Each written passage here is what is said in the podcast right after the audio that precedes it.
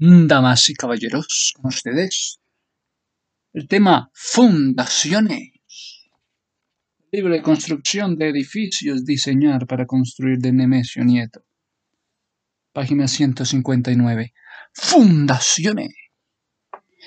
Con el nombre genérico de fundaciones o cimentaciones, se designa a las partes del edificio que están en contacto con el suelo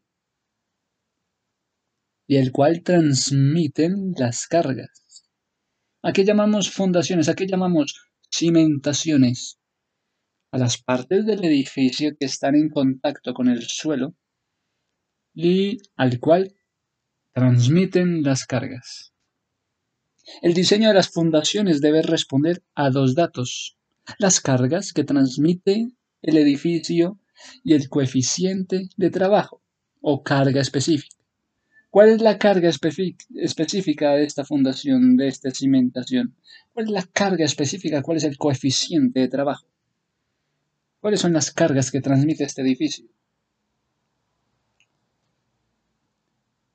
Repito, el diseño de las fundaciones debe responder a dos datos, las cargas que transmiten el edificio, el coeficiente de trabajo del terreno sobre el cual se construye. En rigor, con una adecuada fundación, es posible construir en cualquier terreno, inclusive en el agua. La resistencia del terreno. La resistencia del terreno aumenta a medida que aumenta la profundidad. Y en ello influye además el rozamiento periférico la propia fundación. Repito, en rigor, con una adecuada fundación, es posible construir en cualquier terreno, inclusive en el agua. Un barco de pasajeros es un edificio. La resistencia del terreno aumenta a medida que aumenta la profundidad.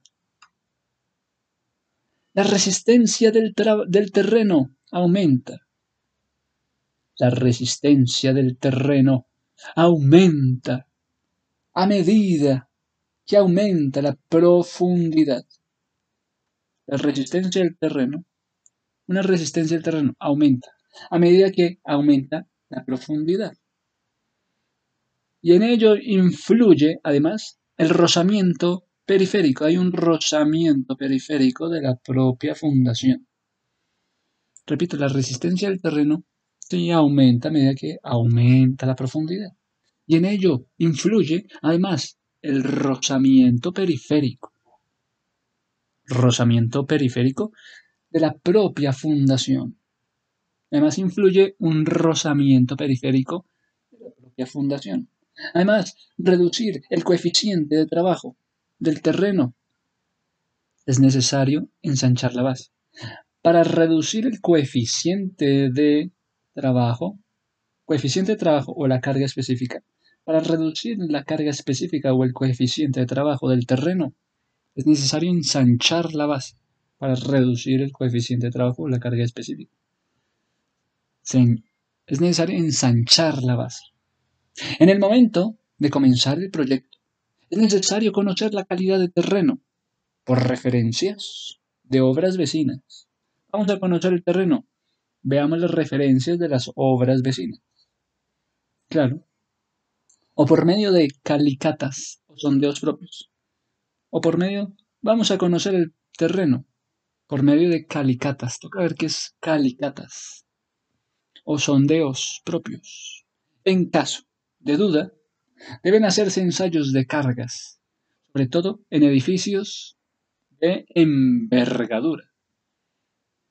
Sobre todo van a ser ensayos de cargas en edificios de envergadura. El conocimiento de este valor, de este coeficiente de trabajo, de estas cargas, el conocimiento del valor de esta carga puede decidir las características de los materiales, de dónde se desprende el conocimiento de las características de los materiales que se van a emplear, del conocimiento del valor del coeficiente de trabajo de la carga específica del coeficiente del trabajo. El conocimiento de este valor puede decidir las características de los materiales, sobre todo el peso, sobre todo el peso que han de sobrellevar las cargas. ¿Qué peso? ¿Qué materiales? ¿Con qué peso? ¿Por qué los materiales? Porque para determinar el peso de los materiales que se usarán para ejecutar los distintos elementos, de manera de reducir el costo de la fundación. ¿Cuál es el costo de la fundación del edificio y del edificio? Los suelos pueden mejorarse mediante corrección superficial o profunda. Dice que los suelos se pueden mejorar con una corrección superficial y profunda. En el primer caso, por apisonado. ¿Cómo se va a mejorar la superficie? ¿Cómo se va a mejorar los suelos superficiales o profundos? Por medio del apisonado. Por medio de apisonado. Compactación. Apisonado y compactación. Sustituyendo una capa de suelo malo por materiales incomprensibles. Materiales incomprensibles. Se sustituye una capa por materiales incomprensibles, como cuáles, como lo sería la arena, la grava, cascotes, hormigones, pobre, hormigón pobre. Estabilizando el sueño, el, sueño, ¿no? Estabilizando el suelo, añadiendo qué? Cemento Portland. Van a estabilizar el suelo. Sí, vamos a estabilizar el suelo. Vamos a añadir cemento Portland. Aglomerantes bituminosos. Vamos a añadir cemento Portland, o sea, aglomerante bituminoso. Vamos a añadir la arcilla. Vamos a añadir otro material que fije la humedad. Vamos a añadir otro material que fije la humedad. Vamos a añadir otro material que fije la, la humedad.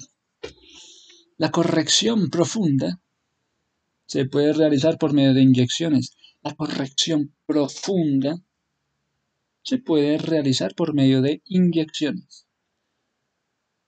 La corrección, listo. Eso era en cuanto a lo superficial, la corrección superficial de los suelos. Ya sabemos que es por medio del apisonado, por medio de la compactación, porque se sustituyen capas de suelo por materiales incomprensibles, sustituyendo capas de suelo que tengan materiales incomprensibles como la arena, la grava, cascotes, hormigones, y así estabilizando el, el suelo, añadiendo cemento Portland aglomerante bituminoso, arcilla y otro material que fije la humedad. ¿Qué vamos a añadir a la superficie del suelo? Después de limpiarlo de, de materiales incomprensibles como la arena, la grava, cascotes, hormigones, vamos a añadir cemento Portland, aglomerantes, aglomerantes, bituminoso, como un pegamento, un pegamento, un aglomerante bituminoso como una arcilla, arcilla, material que fije la humedad. En cambio, en el suelo profundo, la corrección del suelo profundo puede realizar por medio de inyecciones de cemento. En, en lo profundo del suelo se hacen inyecciones de cemento o de arcilla con pozos de arena, con drenajes por tuberías o capas filtrantes por consolidaciones, una consolidación electroquímica, electrofísica, una consolidación electroquímica, electrofísica. Los terrenos granulosos, sueltos, ¿qué pasa con los terrenos que son granulosos y sueltos? Pueden adquirir, los terrenos granulosos pueden adquirir una resistencia aceptable. Los terrenos granulosos pueden adquirir una resistencia aceptable. Si se confinan, los terrenos que son granulosos pueden adquirir una resistencia aceptable. Si se confinan, construyendo un perímetro. Los terrenos granulosos, los que están sueltos, pueden adquirir una resistencia, adquieren resistencia aceptable, construyendo un perímetro estable, construyendo un perímetro estable alrededor del terreno destinado, construyendo un perímetro estable alrededor del terreno destinado. Alrededor del terreno destinado. Repito, los terrenos que son granulosos, sueltos, pueden adquirir una resistencia estable. ¿Quién quiere ser un terreno granuloso, sucio? No, quieren tener una, una resistencia estable. Adquirir esta resistencia aceptable si se confinan construyendo un perímetro estable alrededor del terreno. Para eso, hacen un perímetro estable alrededor del terreno destinado a la construcción. Lo que serían muros, tabiques de mampostería, hormigón simple o hormigón armado.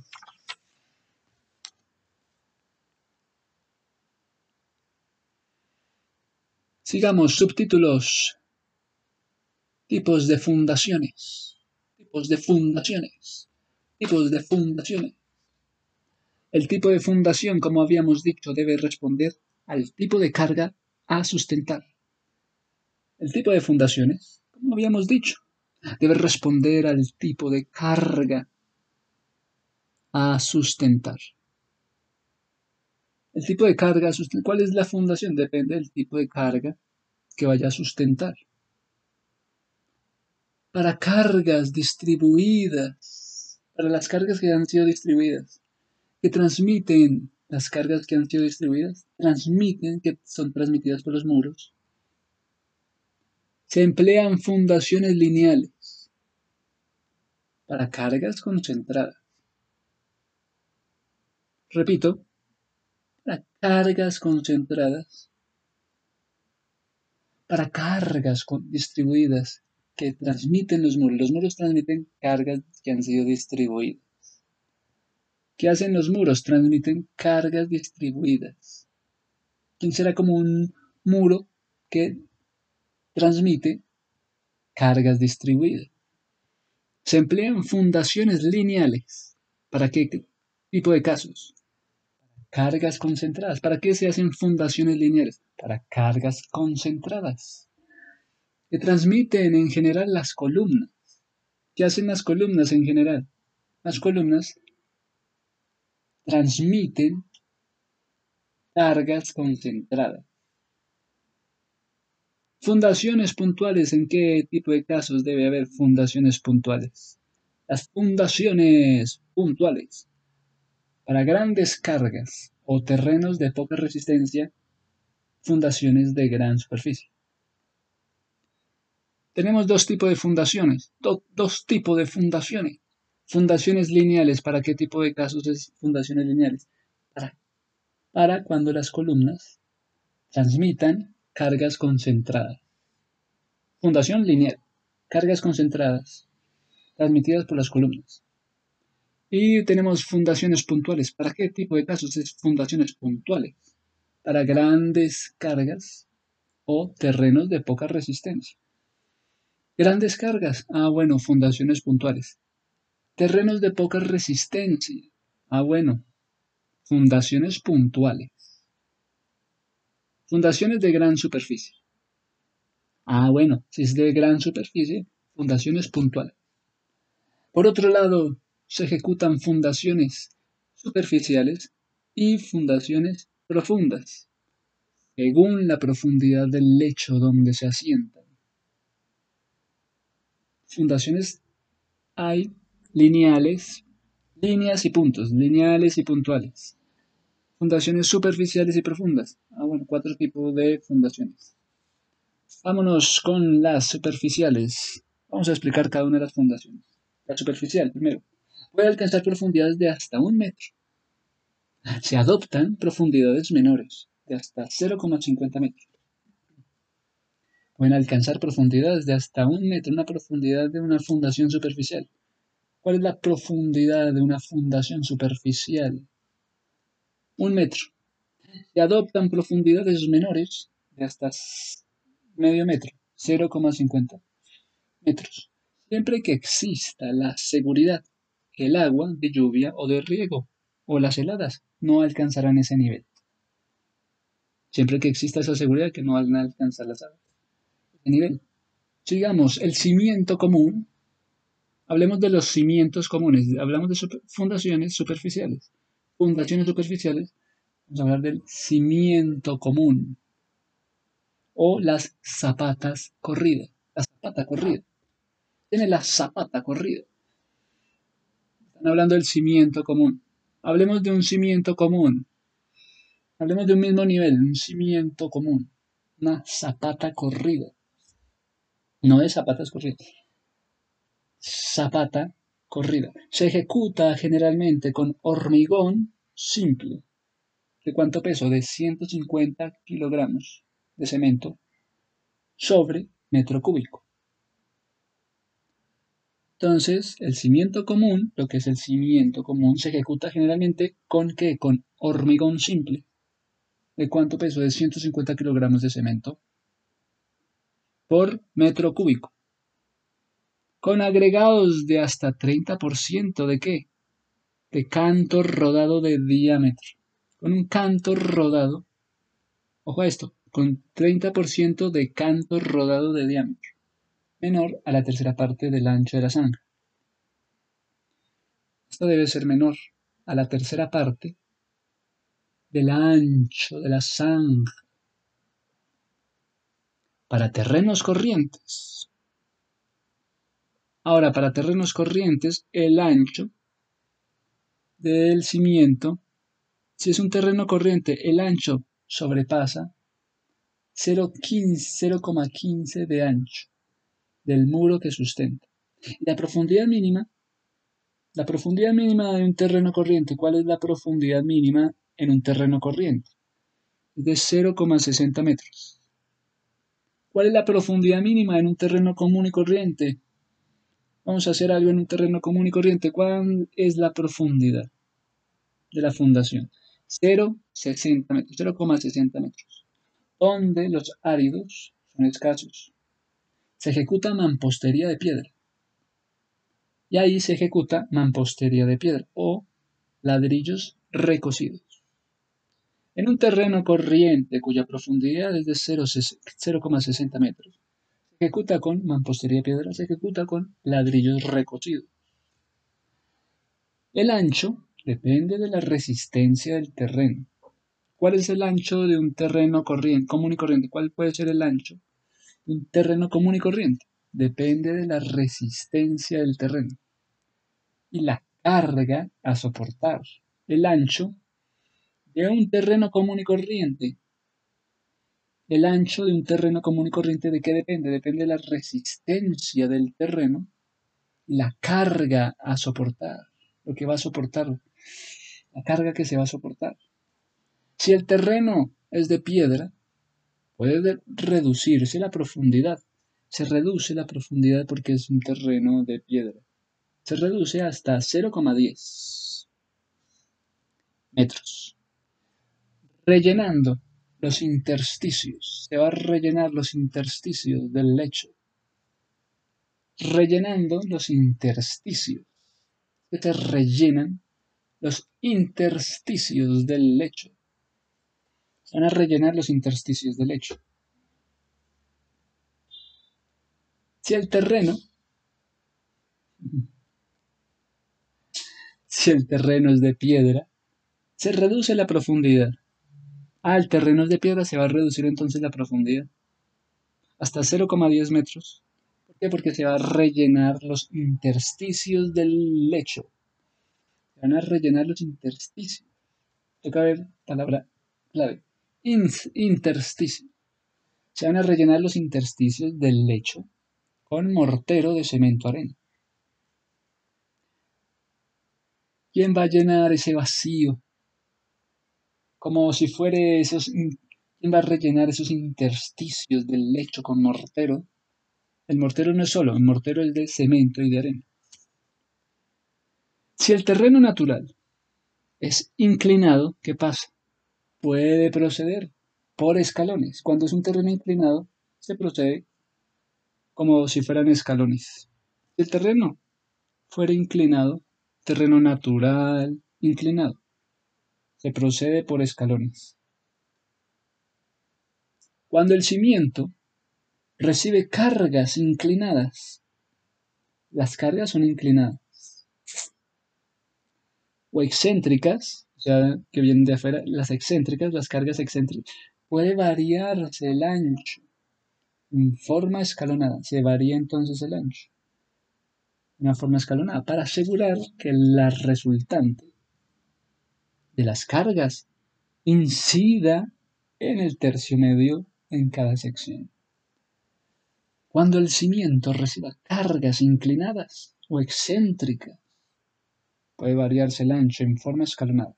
Cuando el cimiento reciba cargas inclinadas o excéntricas, puede variarse el ancho, entonces se varía el ancho, porque el cimiento que está inclinado recibe cargas inclinadas, recibe cargas excéntricas, entonces hay que variar el ancho en forma escalonada para asegurar que la resultante de las cargas incidan en el tercio medio en cada sección. Incidan en el tercio medio de cada sección.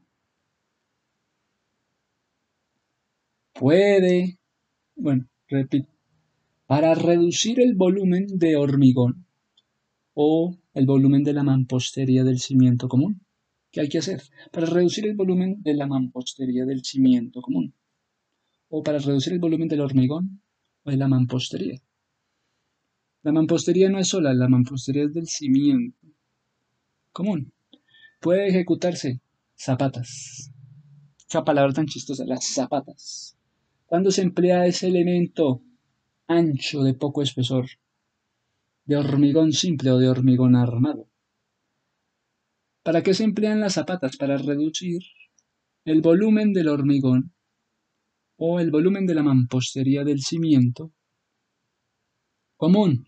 Pueden ejecutarse las zapatas. Elemento ancho de poco espesor, de hormigón simple o hormigón armado.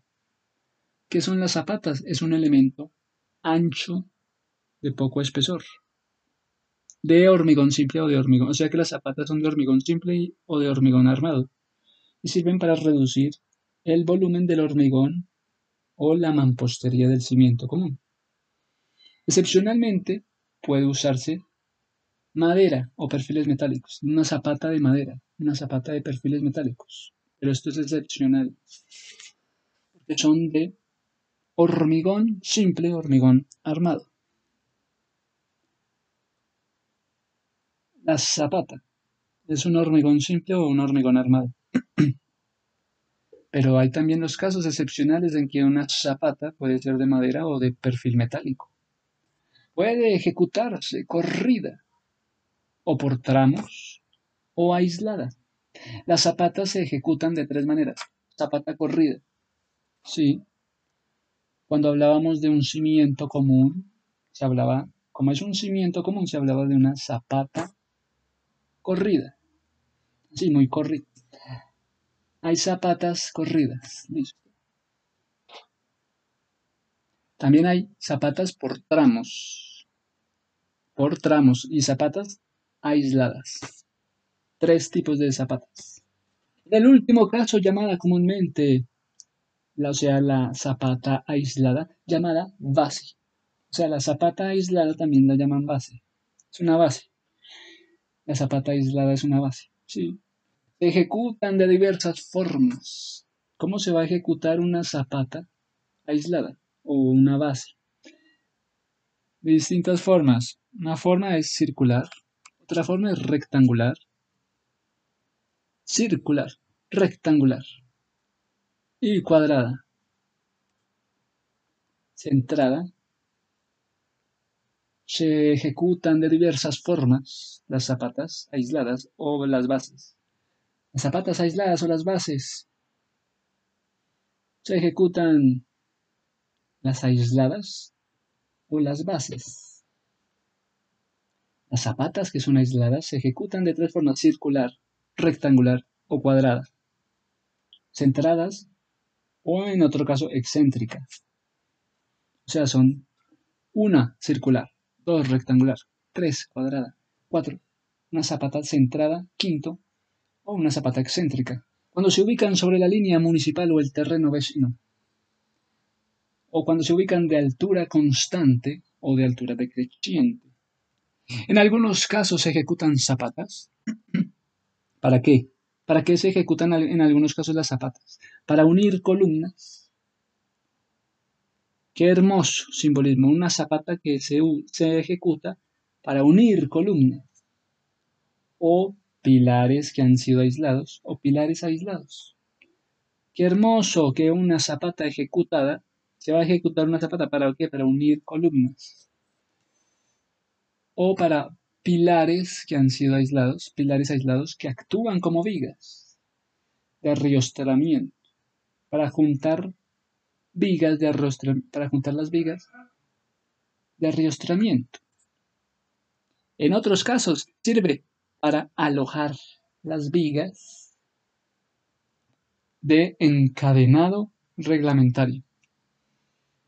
Para alojar las vigas de encadenado reglamentarias. Sigamos, como hemos visto, a medida que disminuye la capacidad portante del terreno, hay que aumentar el ancho de la zapata. ¡Uh! ¿Quién diría que, como hemos visto, como hemos ya dicho, a medida que disminuye la capacidad portante, a medida que disminuye la capacidad portante del terreno, tiene una capacidad portante débil, hay que aumentar el ancho de la zapata. ¡Wow! ¿Cuándo hay que aumentar el ancho de la zapata? Cuando, cuando la capacidad portante del terreno es débil. Así llega un momento en que las zapatas prácticamente cubren toda la superficie construida. No sería raro entonces ver que las zapatas prácticamente cubren toda la superficie que ha sido construida. Cuando la superficie de la fundación alcanza, la superficie de la fundación alcanza las tres cuartas partes de la superficie construida, conviene recurrir a la platea de fundación. Vamos a acudir a la platea de fundación cuando cuando la superficie de la fundación alcanza tres cuartos de las partes de la superficie construida. Entonces ahí sí conviene recurrir a la platea de fundación. ¿Por qué? Porque cuando la, cuando, cuando la superficie de la fundación alcanza tres cuartas partes de la superficie construida. Es que la superficie de la fundación es muy grande, ya es, las, ya es tres cuartas partes de la superficie de la construida. Entonces ahí acuden a la platea de fundación. Se llega a la platea de fundación y luego ¿qué? Constituida por el conjunto de losas que actúan como un techo invertido. Uy, no diga que la platea de fundación constituye un conjunto de losas que actúan como un techo invertido que puede ser resuelta por medio de bóvedas de cañón. Se resuelve el tema de la platea de fundación, que es como un techo invertido, se resuelve por medio de bóvedas de cañón, corrido. O se resuelve por medio de superficie plana. Wash. Esto de la platea de fundación. Hmm, dice que está constituida por un conjunto de losas. La platea de fundación está constituida por un conjunto de losas que actúa actúan como un techo invertido o pueden ser que puede ser resuelta por medio de bóvedas de cañón corrido. Bóvedas de cañón corrido, hágame el favor esa palabra, bóvedas de cañón corrido o con superficies planas. Eso en cuanto a lo que es fundaciones superficiales, porque también hay fundaciones profundas. Si estas son las fundaciones superficiales, no pueden imaginar lo que son las fundaciones profundas. Pues sí, las fundaciones profundas. Cuando el terreno firme se encuentra a más de 3,50 metros de profundidad. Estamos hablando ya de profundidad de 3,50 metros. 3,50 metros de profundidad. Las fundaciones comunes resultan muy caras, entonces no van a emplear fundaciones comunes. sino fundaciones profundas. En esos casos conviene transmitir las cargas. Entonces, como son fundaciones profundas, se transmiten cargas en puntos aislados. No son cargas lineales, no. Se transmiten cargas no lineales en puntos aislados. De gran sección, suficientemente separados, suficientemente separados o de pequeñas secciones muy próximas o también reunidas en grupos o pilotos. Repito, acerca de las fundaciones profundas. Cuando el terreno firme es más de 3,50 metros de profundidad. A partir de 3,50 metros de profundidad es fundación profunda. Ya no es una fundación común, porque sería muy, muy costoso. En esos casos, conviene transmitir las cargas. Ya no son cargas lineales normales, sino cargas a puntos aislados. Una carga a un punto aislado. Una fundación profunda, mándame las cargas a puntos aislados. De gran sección, suficientemente separados. Los puntos aislados van a estar suficientemente separados y de pequeñas secciones muy próximas o reunidos en grupos también. Las cargas van a estar en puntos aislados, en secciones o en grupos aislados o en grupos. Cuando la fundación se resuelve con pozos, haz que la fundación se puede resolver por medio de pozos, ya no zanjas, ya no zanjas sino pozos. Estos se ubican en las esquinas. Los pozos se pueden resolver ubicándose en las esquinas en los encuentros de muros, en donde están los encuentros de los muros.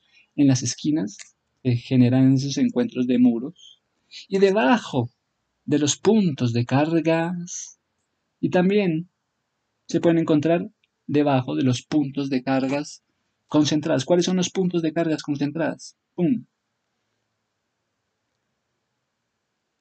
¿Dónde van a estar los puntos aislados? Puntos aislados. ¡Pum! Hay que mirar dónde están los puntos. Vamos a hablar de fundaciones profundas. ¿Dónde están los puntos aislados? ¡Pum! ¿Dónde están los puntos aislados y dónde van a estar los, los otros puntos? ¿Cuáles son los otros puntos? Los puntos de cargas concentradas. Puntos aislados y puntos de cargas concentradas y los puntos de cargas concentradas se encuentran también en las esquinas. En los encuentros de los muros, en las esquinas, en esos encuentros de las esquinas de los muros, están los puntos de cargas concentradas. Esas esquinas entonces son puntos de cargas concentradas.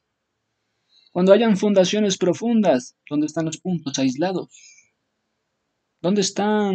En las esquinas de los muros están entonces los puntos de cargas concentradas pozos se unen, después esos pozos se unen, después con vigas de hormigón.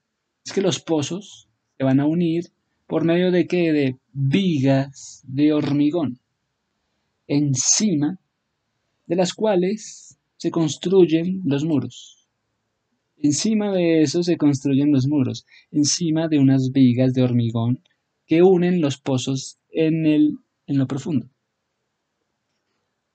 Entonces los pozos se van a estar uniendo con vigas de hormigón. Y encima de esto se van a construir los muros. Los muros se construyen encima de qué? De las vigas de hormigón. No son vigas, vigas de hormigón que, que se encargan de unir los pozos, que los pozos y los pozos están en las esquinas. ¡Ah! En general los pozos son circulares, de 1,20 o de 1,50 metros de diámetro. Un pozo en una esquina puede ser un pozo circular de 1,20 o de 1,50 metros de diámetro. Y la profundidad debe ser tal, esa profundidad debe ser tal que el material de relleno del pozo circular de 1,20 a 1,50 metros penetre por lo menos unos 0,20 metros en terreno firme. Ojo a esto, que los pozos pueden ser circulares de 1,20 a 1,50 metros de diámetro, La profundidad debe ser tal que el material de relleno del pozo debe penetrar por lo menos 0,20 metros en el terreno firme. El material de relleno del pozo. Ese material de relleno debe penetrar en el terreno firme por lo menos 0,20 metros de profundidad. La base puede ensancharse. Si la base o la zapata, la base o la zapata aislada, la base puede ensancharse a medida que aumenta la profundidad. Cuando aumenta la profundidad, entonces la zapata o la base puede ensancharse porque aumenta la profundidad. Para aumentar la superficie. ¿Se rellenan con qué? Con un hormigón de 250 kilogramos.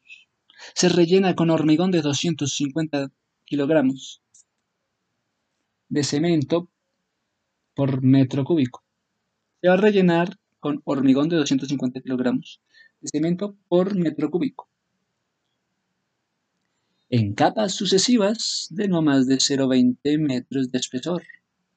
También pueden ejecutarse de forma cuadrada, o sea, los, los pozos pueden ser pozos circulares, también pueden ejecutarse de forma cuadrada o rectangular. Repito, repito, se rellena los pozos, se rellenan con qué se van a rellenar los pozos para que penetren por lo menos 0,20 metros en terreno firme. Se van a rellenar de hormigón de 250 kilogramos de cemento por metro cúbico. Y esto en capas sucesivas. Cha, cha, cha, cha, cha, cha, de no más de 0,20 metros de espesor. También puede ejecutarse de forma el pozo no es solamente circular, cuadrado, rectangular, y cuando están muy cercanos a unirse entre sí. ¿Qué pasa? La excavación de los pozos se realizan, como se indicó en excavación, sí, se realizan los pozos en las esquinas. Y después se entrometen, se vinculan, se unen con vigas de hormigón, para que encima de las vigas de hormigón se construyan los muros. ¡Ah! en lugar de alcanzar. Y entonces, los pozos circulares o de cualquier forma, los pozos el relleno debe penetrar. El relleno debe penetrar por lo menos 0,20 metros en terreno firme. Y deben haber capas de no más de 0,20 metros de espesor. Se rellena sea, se va a penetrar cuántos metros, 0,20 metros en el terreno firme. Se va a rellenar con qué? Con hormigón de 250 kilogramos de cemento. Y esto en capas sucesivas. Cha, cha, cha, de 0,20 metros de espesor. 0,20 de espesor, listo. También puede ejecutarse ya cuadrada, rectangular, y cuando están muy cercanas a unirse entre sí. Y cuando están muy cercanos a unirse entre sí excavación de los pozos se realiza como se indicó en excavación. En lugar de alcanzar con el pozo el suelo resistente, pueden ejecutarse pozos menos profundos, transmitiendo las cargas con grupos de estacas. Se clavan unas estacas para transmitir las cargas en los últimos 1,50 metros en los últimos 1,50 metros. O taladrando el terreno, se va a taladrar el terreno. No ese taladro. El taladro se va a estar taladrando el terreno y rellenando los orificios. ¿Con qué se va a rellenar? Con lechada de cemento. En el siguiente audio veremos pilotes. Todo lo importante de los pilotes la página 164. ¡Ping!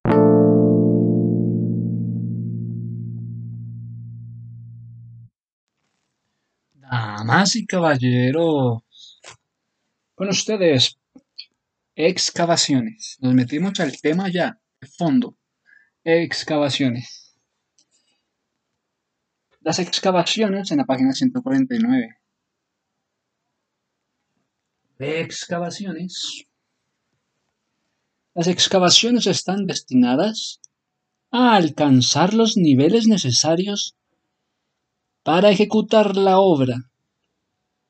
En el caso de los sótanos, para alojar las fundaciones. Normalmente, ¿qué son las fundaciones? Son los cimientos, son las zapatas, las zapatas, las bases. O en la ejecución de pozos con diversos destinos. Pueden ser pozos de, de diferente destino, como son los tanques para líquidos, como son las piletas, como son los pozos absorbentes. Repetimos aquí todo lo que dijimos. El movimiento de tierras referido a desmonte. Algunos autores consideran las excavaciones en el capítulo del movimiento de tierras, los procedimientos y elementos necesarios para ejecutar el trabajo. Varían según los casos. Si se trata de sótanos o pozos. También influyen las características del terreno el tamaño de la obra y el tiempo disponible para el trabajo. Repito, también influyen las características del terreno, el tamaño de la obra y el tiempo disponible para el trabajo.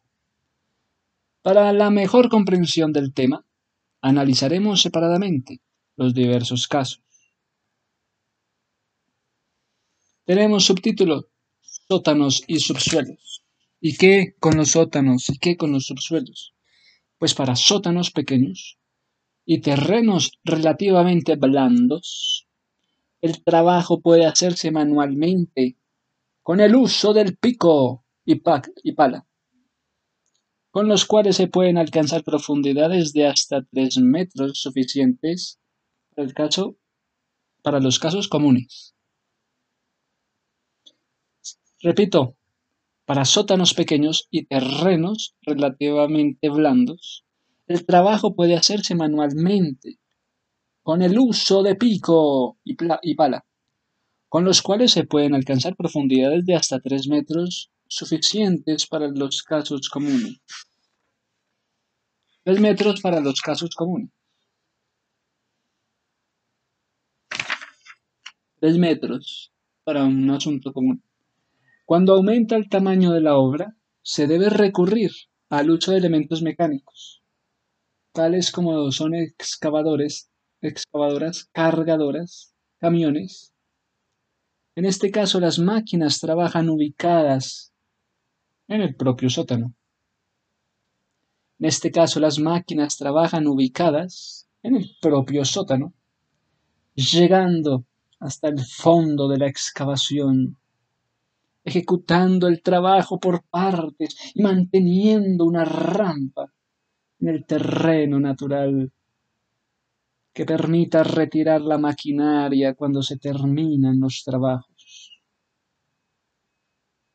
Salvo las que puedan ser izadas mediante grúas, mediante guinches. Con estos medios se pueden alcanzar cualquier profundidad.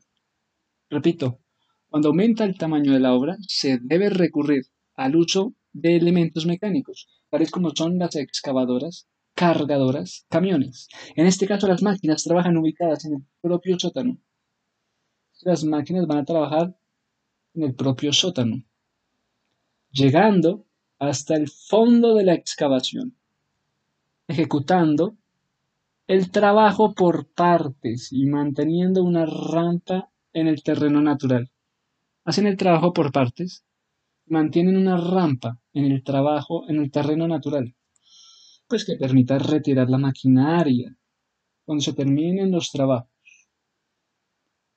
salvo las que puedan ser izadas mediante grúas, mediante guinches.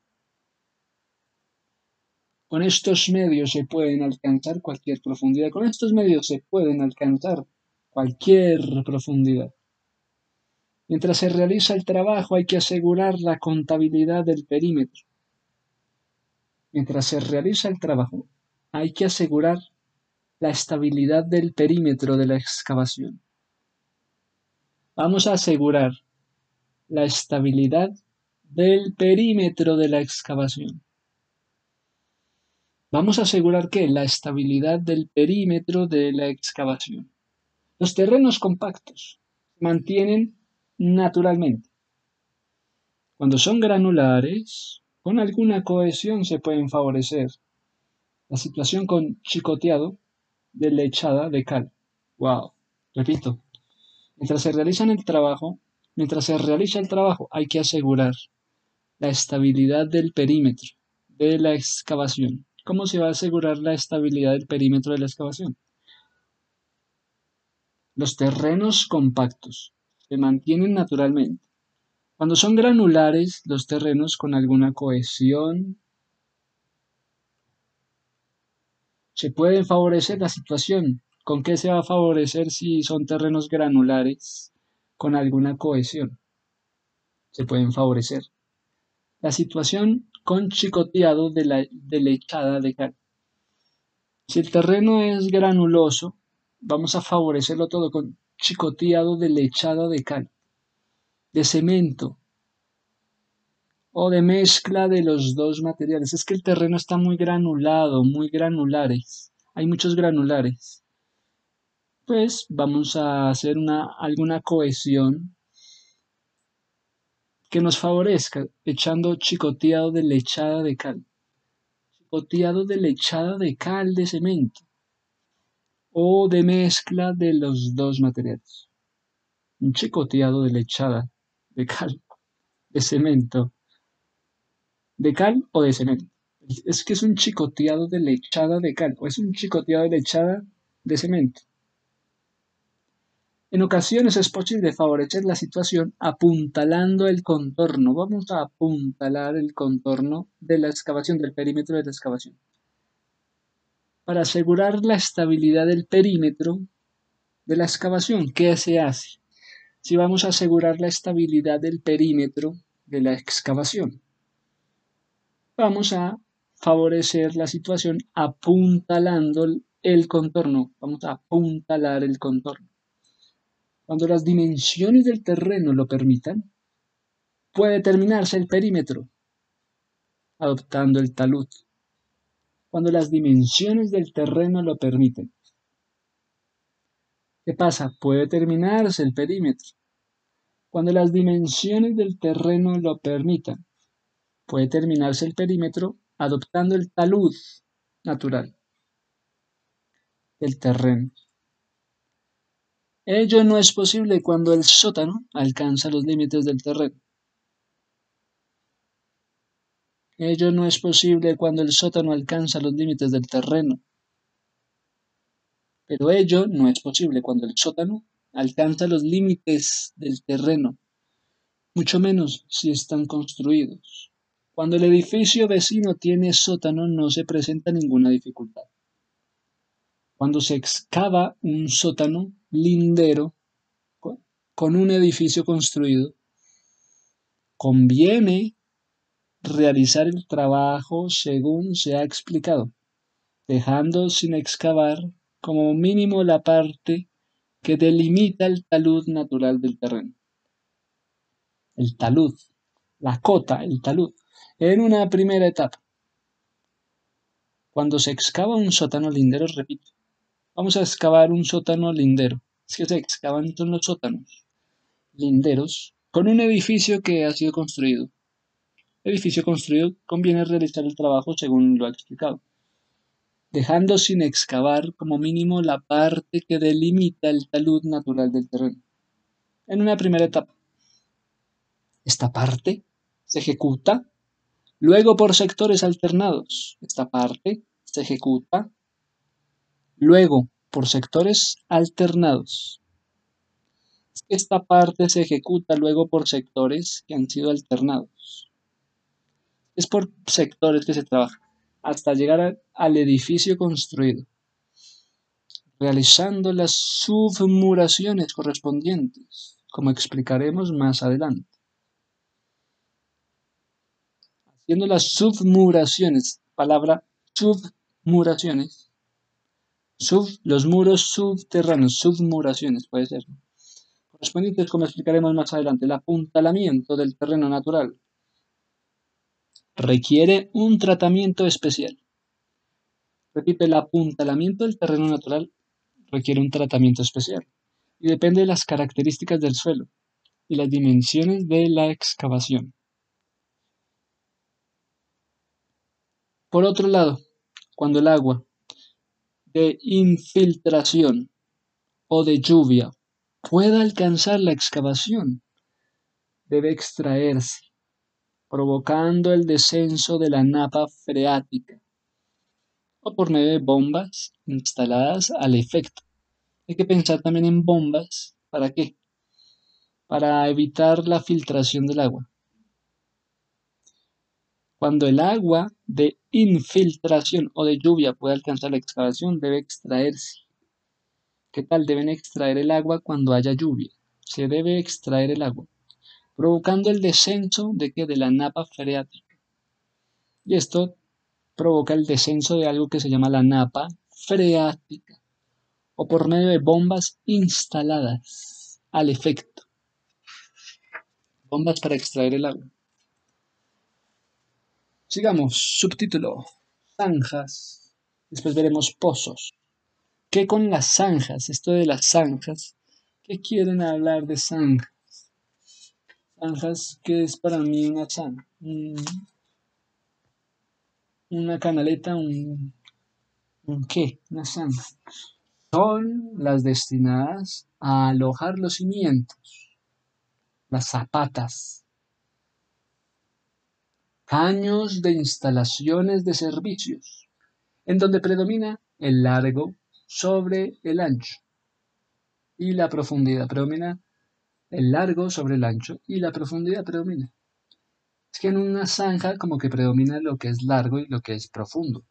El empleo de maquinarias suele estar restringido a las zanjas de las conducciones en las redes externas, porque el uso resulta difícil dentro del terreno de dimensiones relativamente pequeñas. Es por ello que habitualmente esta labor se lleva a cabo en forma manual, las zanjas de forma manual, usando herramientas adecuadas a la dureza del terreno.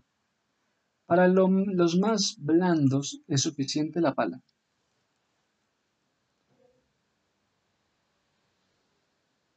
¿Quién será blando para usar la pala? Para los más blandos es suficiente el uso de la pala. Cuando se trabaja, cuando se trabaja en terreno arcilloso muy compacto, ¿qué pasa en un terreno muy compacto? Se trabaja en terreno arcilloso, en un terreno muy compacto. Pues que se puede inundar la zanja en capas sucesivas para facilitar la tarea. Es que las zanjas son como para evitar que se inunde. Se hacen excavaciones para que las zanjas controlen el agua no se inunde.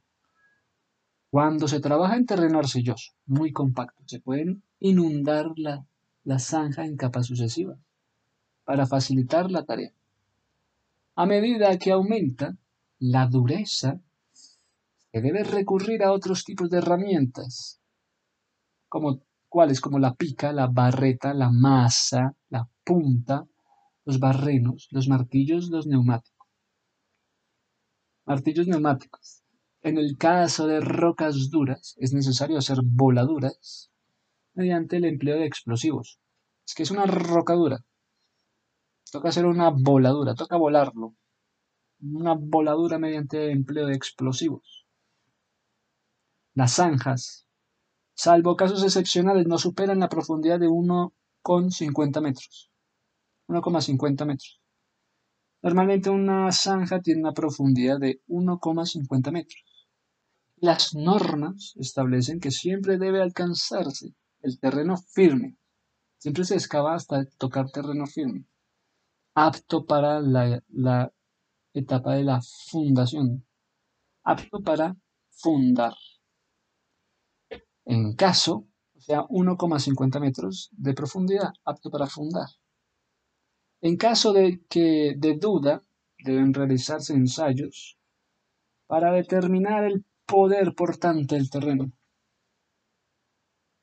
Poder portante del terreno. Lo que es 1,50 metros. Para poder fundar. Ajá. En caso de duda, deben realizar ensayos para determinar el poder portante del terreno. Las dimensiones de las zanjas resultan de las de los elementos que van a alojar. ¿Qué elementos van a alojar? Y de la necesidad operacional. Así el ancho mínimo de una zanja es de 0,30 para permitir el uso de la pala.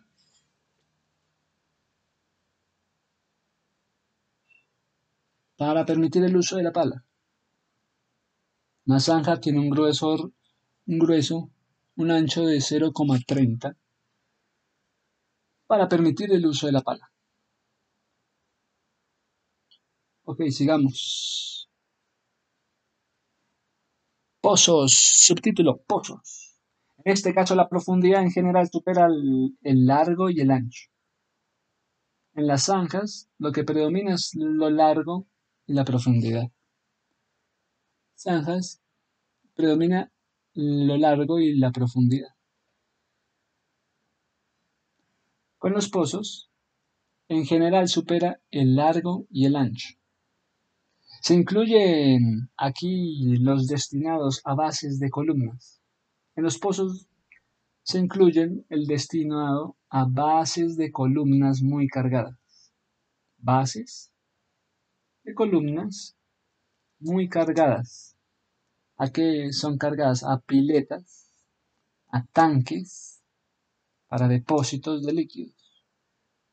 Destinados a bases de columnas muy cargadas a piletas, a tanques para depósitos de líquidos. Se incluyen aquí los destinados a bases de columnas muy cargadas. Se incluyen aquí los destinados a bases de columnas muy cargadas. Se incluyen aquí los destinados a lo que son bases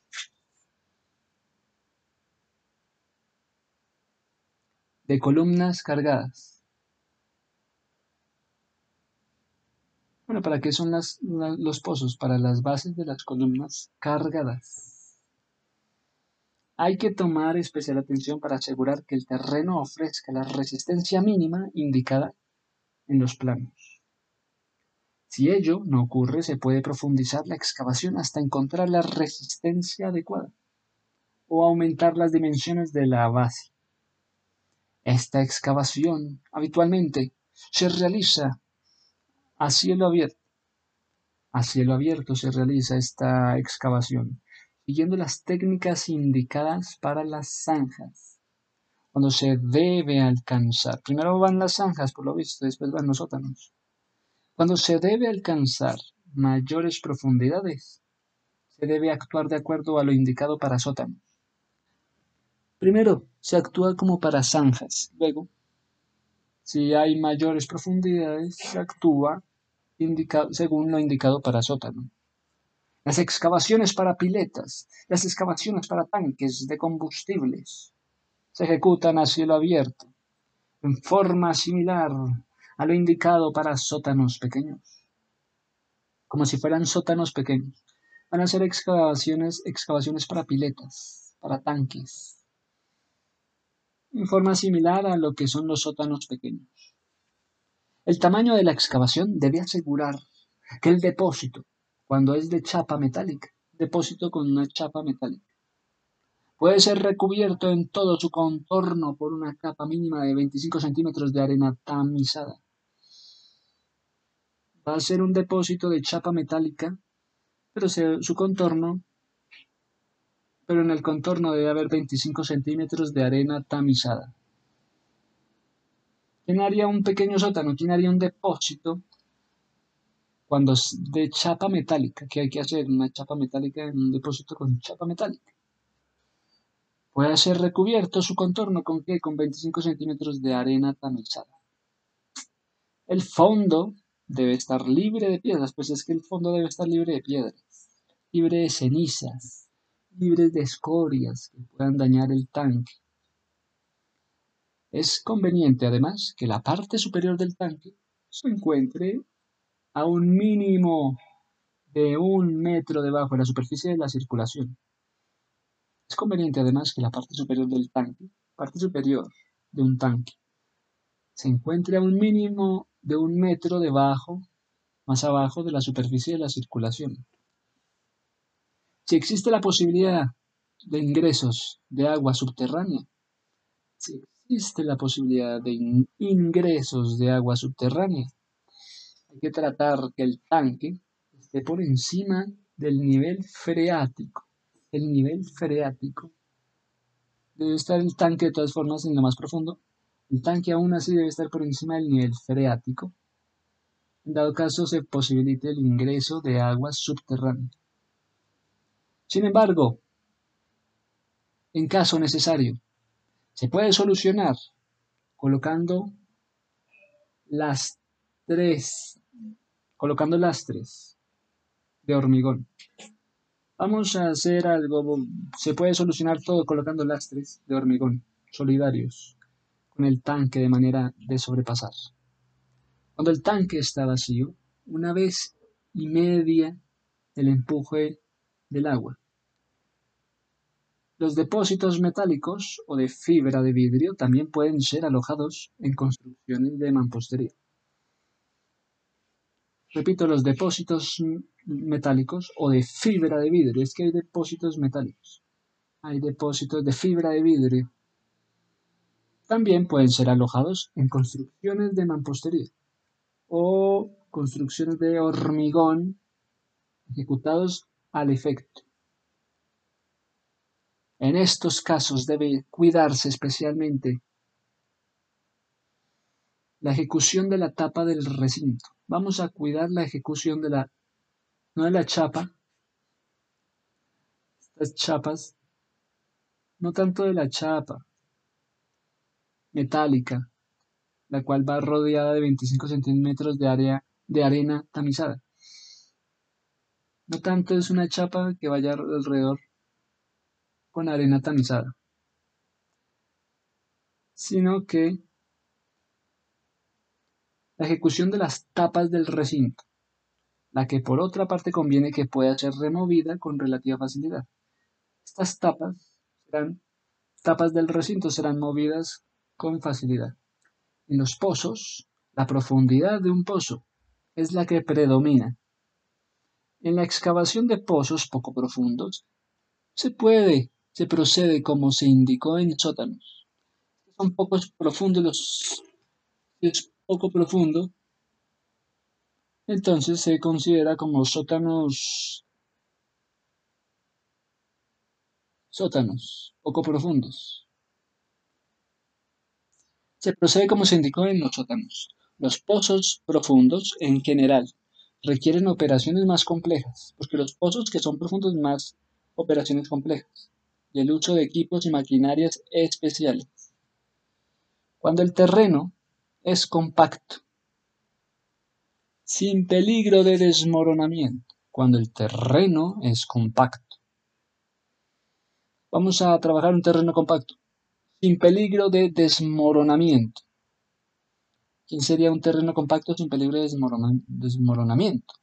Se puede operar por medio de un torno.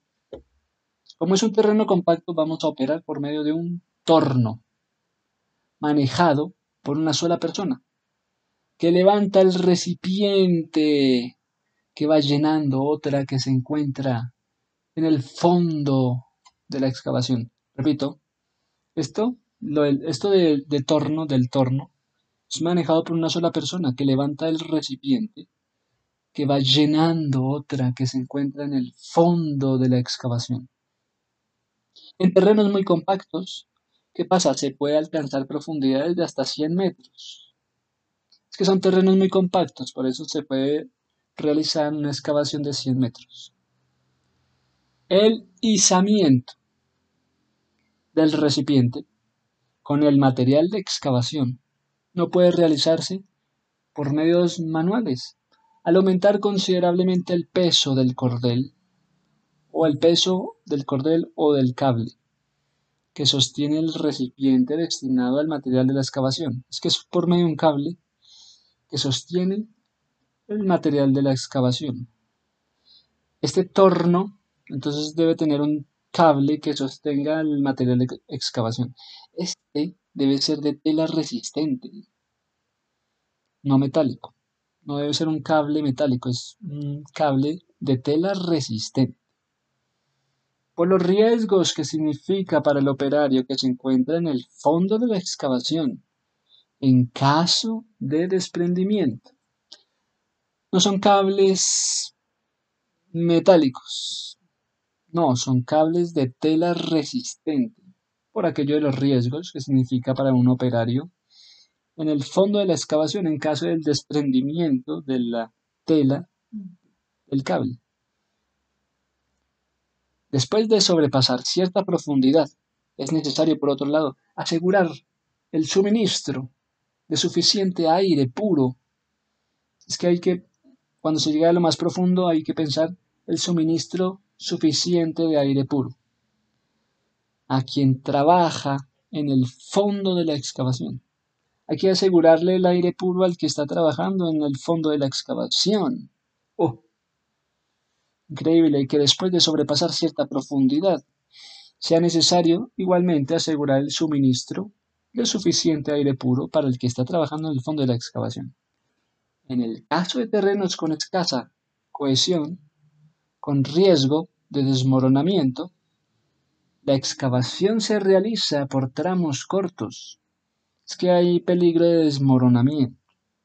Por, por escasa cohesión hay peligro, peligro de desmoronamiento. Entonces la excavación se realiza por tramos cortos, con entibaciones sucesivas, con excavaciones sucesivas. Entibaciones como si fueran tubos de, excavación. Estas pueden ser temporarias. Estas excavaciones sucesivas pueden ser temporarias o permanentes. Pueden ser temporales o pueden ser permanentes. Según el destino del pozo. Usando en el primer caso elementos de madera o metálicos que se recuperan. Las permanentes pueden realizarse con hormigón. Las permanentes, ojo, estas, repito, en el caso de los terrenos con escasa cohesión, con riesgo de desmoronamiento, pues la excavación se realiza por tramos cortos, con intibación sucesiva, con excavaciones sucesivas. Estas excavaciones pueden ser temporales o permanentes. Las que son permanentes pueden realizarse con qué? Una excavación permanente se realiza con hormigón por tramos troncocónicos con encofrado metálico. Vamos a hablar de una excavación permanente.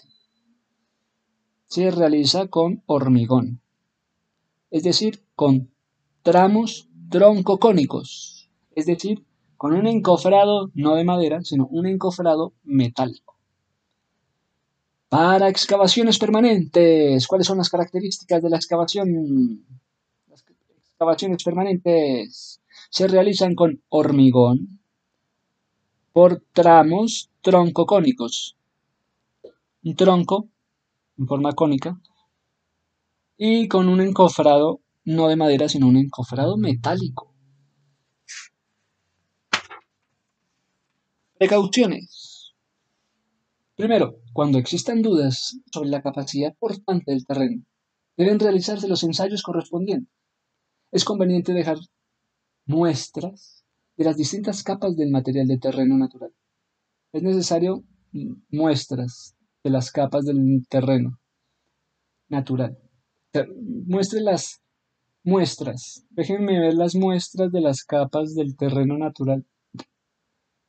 Es conveniente decir, déjenme ver las muestras de la capa material del terreno natural. Registrando los espesores de cada una de ellas, donde se vea el espesor de cada una de las capas. Déjenme ver las muestras, donde se vean los grosores de cada una de las capas registrando los espesores de cada una de ellas. ¿Para qué? Para futuras comprobaciones. Cuando se moje cuando se moja la superficie de excavación por lluvia o inundación.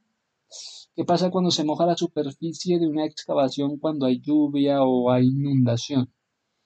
Se debe profundizar hasta alcanzar el terreno seco. Se debe profundizar más hasta alcanzar el terreno seco. Que cuando llueve, dicen que llueve en, la superficie de la excavación, llueve o hay una inundación, dice que se debe profundizar hasta alcanzar el terreno seco. Pero entonces no hay ahí bombas para extraer el agua. La pregunta, si en superficies de excavación ya muy profundas, cuando el agua de la lluvia hoy inunda, se debe profundizar hasta alcanzar el terreno seco. Dice que se debe seguir excavando hasta alcanzar el terreno seco. En caso de exceder la profundidad necesaria durante el trabajo. O sea que la construcción se puede tener por causa de la lluvia hasta volver a tener terreno seco. En caso de exceder las profundidades necesarias durante el trabajo, se puede rellenar para corregir el error. Es que se puede, la superficie se puede rellenar para corregir el error. Se rellena, se corrige el error en caso de exceder la profundidad necesaria. ¿Qué pasa si se excede la profundidad necesaria? Pues se utiliza el relleno para corregir el error y estar a nivel. La operación debe realizarse de acuerdo a lo indicado en movimiento desde tierra. La superficie de la excavación. ¿Qué pasa con la superficie? De la excavación debe estar nivelada gracias a los rellenos. Debe estar nivelada y el terreno compactado a nivel antes del hormigonado de las estructuras. Uh, cuando está ya la superficie a punto, está a nivel, está nivelada. Después viene el hormigonado de las estructuras. El momento, el hormigonado. De las estructuras. Después de la nivelación en la excavación. Pues que viene, viene el, hormigonado de las estructuras. En terrenos accidentados con desniveles, la excavación puede hacerse por tramos horizontales, por pedazos, por zonas, por tramos horizontales a distintas alturas. Son tramos horizontales que se desarrollan a distintas alturas, respetando la profundidad mínima en todos los puntos. Subtema, elemento y personal necesario para la operación, pues se repite lo indicado en movimientos de tierra. Máquinas más usadas son de dos tipos. Primero, estacionadas, las máquinas estacionadas. Segundo, las máquinas en movimiento. Para las máquinas estacionadas que tenemos, realizar el trabajo sin desplazarse de su ubicación en el terreno. Son en general excavadoras universales con una máquina que no se modifica. Son las máquinas estacionadas, las excavadoras, universales, con una máquina que no se modifica, a la cual se agregan implementos. En su parte frontal se agregan implementos, como lo es la pala mecánica. La excavadora universal tiene la pala mecánica. En la parte frontal de la excavadora universal va la pala mecánica. Primero, tenemos la retroexcavadora. ¿Quién será una retroexcavadora? ¿Quién será entonces como una cuchara bivalva? ¿Quién será como una pala de arrastre? ¿Quién será una grúa de izamiento? Estas máquinas son máquinas de estacionadas. Estas máquinas empujan o hincan la pala o cucharón en el material a excavar. ¿Cuáles máquinas? La retroexcavadora, la cuchara bivalval, no bivalval, la cuchara bivalva y pala de arrastre, la pala de arrastre. Y la grúa, ¿cuál la grúa? La grúa de izamiento. Estas máquinas empujan o hincan la pala o cucharón en el material a excavar, elevan la carga, giran el aguilón, giran el aguilón o pluma, también llamado aguilón o pluma, para colocar la carga en otro lugar y efectuar así la descarga. Repito, estas máquinas que hacen empujan o hincan la pala o cucharón en el material a excavar. Elevan la carga y giran el aguilón o la pluma para colocar la carga en otro lugar, efectuar así la descarga. Por otra parte tenemos máquinas estacionadas, por otra parte tenemos máquinas en movimiento. Realizan el trabajo desplazándose. Realizan el trabajo desplazándose continuamente de un punto a otro punto del área. Son los tractores, que sirven para remolcar otras máquinas. Hay unos tractores que sirven para remolcar otras máquinas que deben ser las estacionarias. Que una máquina estacionaria, ¿cómo se va a remolcar? ¿Cómo se va a trasladar? Gracias a los tractores que sirven. ¿Quién será ese tractor que va a trasladar a una máquina estacionada? que sirve para remolcar otras máquinas o implementos, como cuáles, como las topadoras, para despejar el terreno, eliminar maleza, la capa superior de tierra vegetal. Bueno, sí están quitando la capa superior de la tierra vegetal. Esparcido de tierra y materiales sueltos. Excavación, compactación de terrenos. Están haciendo todo lo que es Eliminar la maleza de la capa superior de la tierra vegetal. Esparcido de tierra y material suelto, que haya material suelto y excavación de material suelto. Están haciendo la compactación de terrenos y el acopio. El acopio y el amontonamiento de tierras. Ahora vámonos con las motoniveladoras. ¿Qué hacen las motoniveladoras? Pasamos de cuál máquina a cuál máquina. Estábamos en los tractores que remolcan las máquinas estacionarias. Pasamos a las topadoras, que sirven las topadoras para despejar el terreno y para que queden a copia. Pasamos a los motoniveladoras, a las motoniveladoras. ¿Qué sirven para qué? Son destinadas a nivelación del terreno, las motoniveladoras. Sí, como su nombre lo indica, motoniveladoras destinadas a nivelar el terreno después que ha sido trabajado por otras máquinas. Tenemos las palas cargadoras. Pasamos de las motoniveladoras a las palas cargadoras. ¿Qué pasa con las palas, palas cargadoras? Que trabajan en con el terreno aflojado de antemano. Ya el terreno ha sido aflojado de antemano. Entonces las palas cargadoras trabajan en un terreno ya aflojado de antemano realizando pequeños movimientos de tierra y materiales sueltos, pero sobre todo para tomarlos del suelo y cargarlos en camiones u otros medios de transporte. Entonces tenemos ¿Qué, máquinas? Venimos de los tractores que trasladan las máquinas estacionarias. Seguimos con las topadoras, que ayudan a despejar el terreno de la maleza de la tierra vegetal. Seguimos con las topadoras, que sirven para quitar la maleza de la superficie vegetal. Seguimos con las motoniveladoras, que como su nombre le indica, ayudan a nivelar el terreno. Seguimos con las palas cargadoras, que ya trabajan cuando el terreno está aflojado de antemano, realizando pequeños movimientos de tierra y materiales sueltos, para tomarlos del suelo y cargarlos en camiones palas cargadoras para montar todo y cargar en camiones. Son los cargadores de en camiones.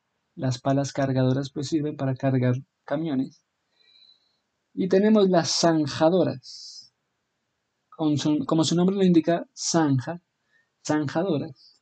Cavan zanjas. ¿Quiénes son las que cavan las zanjas? Pues las zanjadoras. Cavan zanjas para colocación de conductos, para colocación de cañerías. Normalmente en las zanjas van los conductos, van las cañerías. Tenemos escarificadoras. ¿Qué son las escarificadoras? Sirven para aflojar y remover terrenos muy duros. Escarificadoras. Sirven para aflojar terrenos duros. ¿Quién será como una escarificadora? ¿Qué? ¿Por qué escarificadora? Porque son máquinas que sirven para aflojar o remover terrenos muy duros. ¿Quién será como un escarificador? Como una escarificadora. ¿Cómo así que escarificadora? Sí, son máquinas que sirven para aflojar terrenos duros para romper pavimentos con las escarificadoras. Se rompe el pavimento. Y obras ejecutadas con materiales semiduros. Sigamos con los camiones volcadores. ¿Para qué sirven los camiones volcadores? Hombre, los camiones volcadores para efectuar el transporte horizontal de materiales, las descargas mediante el volcado apisonadoras, tenemos las apisa, apisonadoras pata de cabra. Oye, ¿cómo así que apisonadoras pata de cabra? Sí, así son las apisonadoras pata de cabra. De rodillo liso. Tienen un rodillo liso. Esas apisonadoras de pata de cabra tienen un rodillo liso. Y de neumáticos de en tandem dice que de 12, 13 y 14, para compactar el terreno previamente nivelado. Después de que el terreno está nivelado, ¿qué hacen los, las apisonadoras de pata de cabra?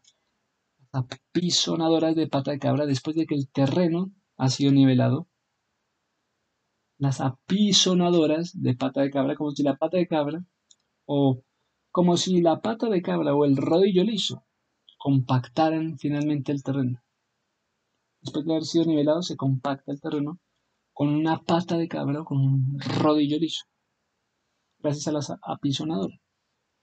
Estas son las máquinas que se usan. En el siguiente audio o video tendremos el tema de las submuraciones. submuraciones.